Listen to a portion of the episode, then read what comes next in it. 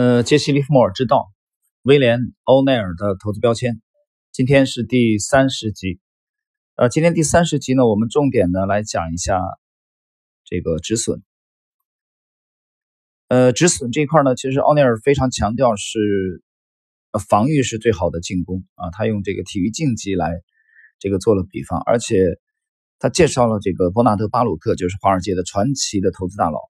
呃，在大萧条的美股。二九年股市大崩溃之前顺利逃脱的人，有兴趣的大家可以去了解一下巴鲁克的传记啊。呃，伯纳德·巴鲁克曾经这样讲过：他如果某个投机者有一半的时间是正确的话，他的收益至少可以达到平均水平；即使他的正确率仅有百分之三十啊到四十，但只要能知错就改，及时止损，也可以取得不错的成绩啊。这里边巴鲁克强调了止损的重要性。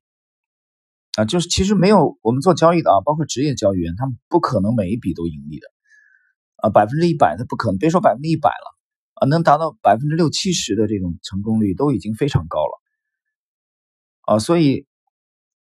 奥尼尔接着用一九六二年啊他本人管理的一个账户啊来印证了伯纳德巴鲁克先生关于止损的观点，在一九六二年，当时的奥尼尔管理的这个账户呢，在指数啊大盘。道指下跌了百分之二十九的情况下，那么奥尼尔对他这个账户所做的决定啊，有三分之二是错误的，只有三分之一是正确的。但是到了年底，这个账户的表现呢，还是遥遥的领先。那有人说这怎么可能呢？啊，你听我解释，因为奥尼尔的这个正确的决定虽然只占三分之一，但这三分之一所带来的收益啊，比他决策失误时的平均损失的两倍还要多。什么意思？虽然他有三分之二的这个。交易是错误的，但它止损的速度非常快，所以幅度非常小。但是它盈利的这个正确的决定只有三分之一，但它盈利的幅度远远的大于啊这个亏损，所以就这个道理。所以奥纳尔进一步的强调，若想在股市中取得巨大的成功，秘诀啊并不在于要永远啊做出正确的决定，而是在犯错的时候可以将你的损失降低到最小。怎么样可以降低到最小？那就是止损的重要性啊，止损，止损这一点也是把专业的这个交易者啊和这个其实趋势跟踪而言和这个业余的投资人区分开的啊一个明显的分水岭。但是呢，有些散户呢不这样想，不但是中国 A 股的散户啊，港股啊、美股都是一样的，他觉得我只要不抛就没损失吗？对吧？还有人说那。那价值投资还左侧买呢，越跌他们买的越多，啊，我这里没谈价值投资。威廉·奥尼尔他不是一个价值投资者，啊，他和他和塞斯·卡拉曼的这些人不同的，和威廉呃和这个呃沃伦·巴菲特这些人是不同的，和格雷厄姆也不同的，他是趋势投资，他非常强调止损。那么奥尼尔的止损的标准提出来的这个标准是百分之七啊到百分之八，是他的无条件止损的啊这条线。他在这里呢，他曾经谈了一个这个呃故事，也就是呃，在美国的投资界非常知名的一位投资大家啊，叫杰拉德·勒布啊。我在之前解读这个尼古拉斯·达瓦斯啊那个箱体理论的啊缔造者、创始人的时候，曾经介绍过，达瓦斯对杰拉德·勒布痴迷到什么程度？痴迷到他每个月啊都要读、重读杰拉德·勒布的著作。啊，那更不用说每年了，每年都读。他大概是每隔半个月到一个月就要重读一遍杰拉德·勒布的那部，呃，经典。这部经典的名字叫《投资存亡战》。那么，威廉·奥尼尔曾经回忆啊，在杰拉德·勒布他自己关于股市的最后一部著作的撰写这个期间啊，他曾经来拜访过威廉·奥尼尔啊，他们在一起有过交流啊，有过交流。那么交流的时候呢，杰拉德勒布告诉威廉奥尼尔，他说在亏损百分之十的时候啊，他是主张啊要要抛售的，要离场的，要止损的。奥尼尔就非常好奇啊，他就问杰拉德勒布，他说你是不是一直都遵守百分之十就止损啊，无条件止损？勒布是怎么回答呢？勒布是这么说的，他说我倒是希望自己能够在亏损远没有达到百分之十的时候就赶紧脱身，赶紧脱身而出。杰拉德·勒布啊，他虽然写书，但他是一个典型的实战派。那么，杰拉德·勒布曾经在华尔街啊赚取了几百万美元啊，那个年代啊，同志们，有人说几百万美元不算多啊，那个年代的几百万美元，你考虑通胀的因素，相当于现在多少？所以奥内尔的结论是，勒布讲的是百分之十啊止损，但那个奥内尔讲的是百分之七到百分之八啊，他就要无条件止损。那么接下来，奥内尔又继续的来分析，他如果你通过自己的图表和自己的交易体系，精准的去啊定位自己的买入时机，就你把买入时机拿捏的非常准的话，那你的股票基本上就很难去触及到。啊，你比如说你十块介入啊，我举个例子，一个股票十块介入，这个股票就很难跌破九块三毛。换言之，它就很难去触及你百分之七或者百分之八的止损啊，九块三了，九块二了这个止损位很难。有时候有这么神吗？啊，我们讲的这是一种理想的状态，所以讲到这里，我不禁要回忆起来，呃，这个杰西·利弗莫尔讲的。就是你作为一笔中短线的交易啊，你趋势投资嘛，趋势投资你必然会择时的，同志们要择时，选择时机，对不对？那这方面价值投资做的实际上就比较差，或者说他们没有很好的解决这个问题。他不是对择时特别看重的，就是说他认为一个标的被低估了啊，他就不停的买，他买了以后套，套了以后继续买，他认为将来的某一天市场一定会啊还原这个公司应有的价值。换言之，现在价格是被错杀的啊，这是价值投资的这个风格，所以他们对择时这块是比较弱的啊，他他不太研究这个择时，其实牛市熊市对他影响不大的，但是趋势投资就不一样，趋势投资对择时相对来说就比较看重啊，至少比价值投资要看重的多，所以杰西·摩尔是这样讲，就是一笔好的交易啊，那怎么知道是一笔好的交易？那么很简单，一个最直观的标准就是我买进当天就要获利。或者很快就要获利，这个很快，利弗莫尔定义的是不超过三天。有兴趣的你倒过去听一下我解读的《股票大作手操盘术》啊和这个呃《股票作手回忆录》的精华解读，去听一下啊，这就是杰西·利弗莫尔的观点。换言之，你介入就快速的获利。那比如说我们前一个阶段啊，这个去介入的是医药股也是这样的啊，当天就八个点，当天就百分之八，介入当天，其实还可以早一点。啊，其实还可以，这这一天的前一天，但因为那天我账户上这个这个这部分资金呢，就做了回购去了，啊，当日做了一个做了一个回购，啊，一天的回购啊，二零四零零幺，所以搞到账户上没钱了，当时，啊，到到这个下午尾盘的时候发现可以交易，但是没有办法，啊，如果是如果是可以交易的话，其实当时还可以大概拿到将近两个点，啊，就是买进的前一天，这没办法，那等第二天了，第二天一开盘就介入，还好。啊，第二天开盘基本上买到了，几乎是买到了当天的最低价。那么到收盘啊，账面上盈利已经接近八个点了。啊，所以这那么随后啊，到我们呃这个这个后期啊持有，包括到现在这个股价就根本再也没有机会去触及我们那个买进的价位啊，没有啊，一百块左右吧，没有，都明显的远远的高于那个价位。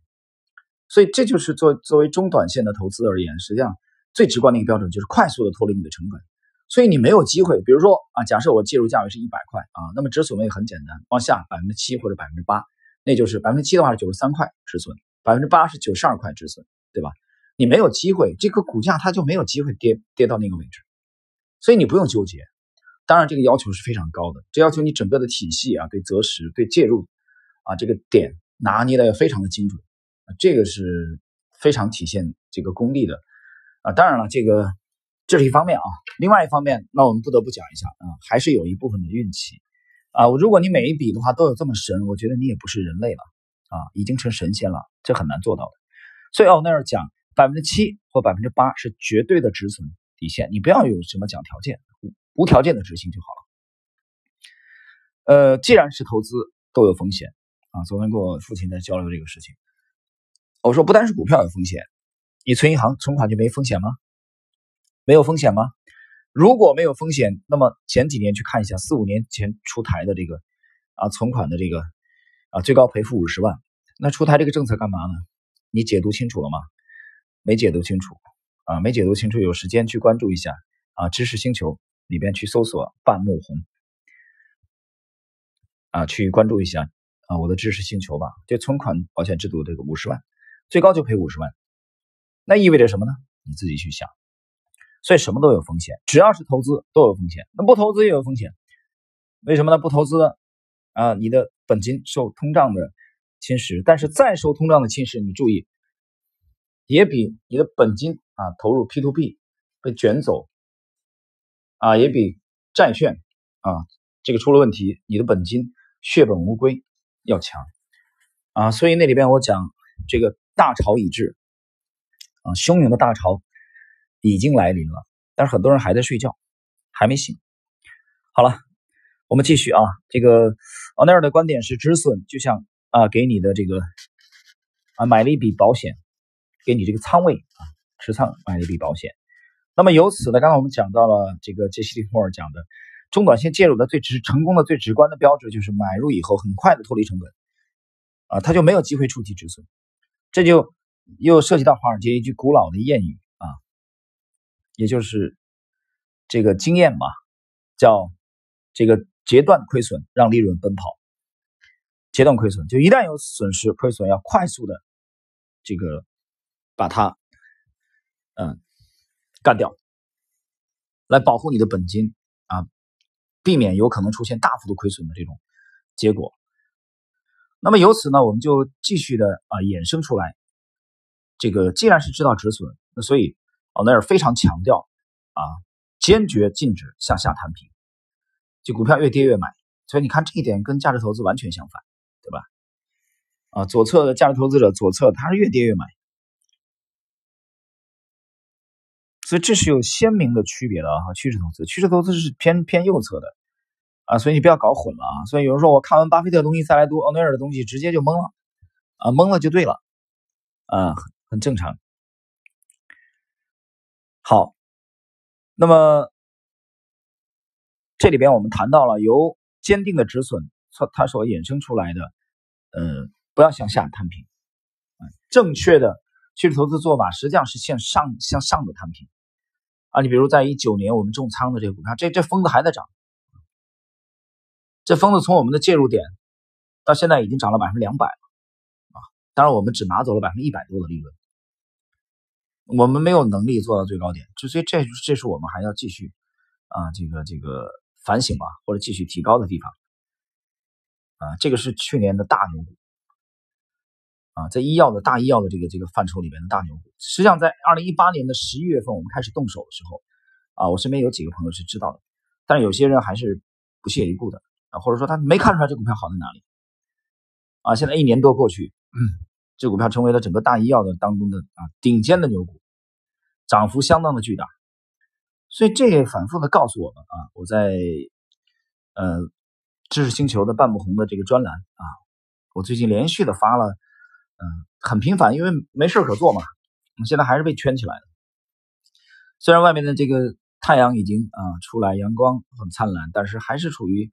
啊被关起来的这种这种状态啊，出行也不方便，每天只能出去一次。所以没有办法，那就读读书啊，写写随笔。所以最近随笔发的非常频繁，因为行情也特别的火爆。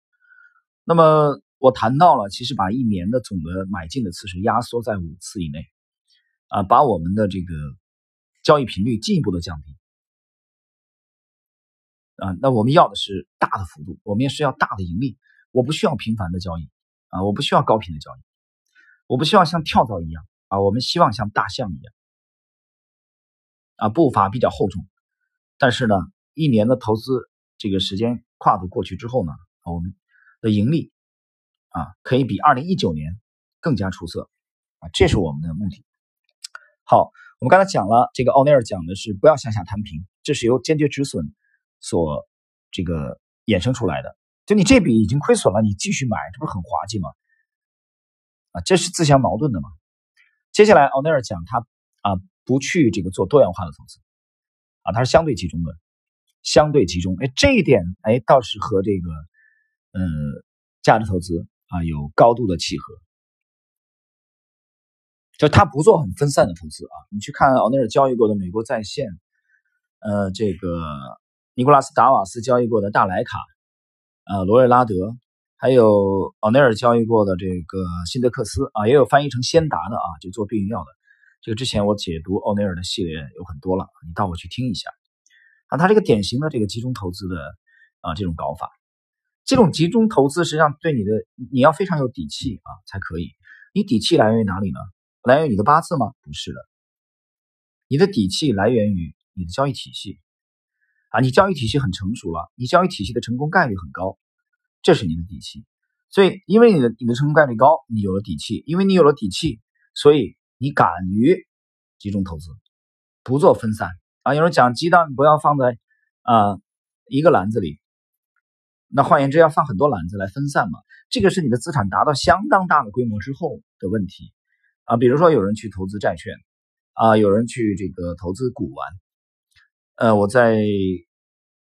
半不红的知识星球的随笔在半个月之前我写了一篇当中曾经提到过啊。我说我现在还没有见到过有谁因为投资债券啊，这个致富的，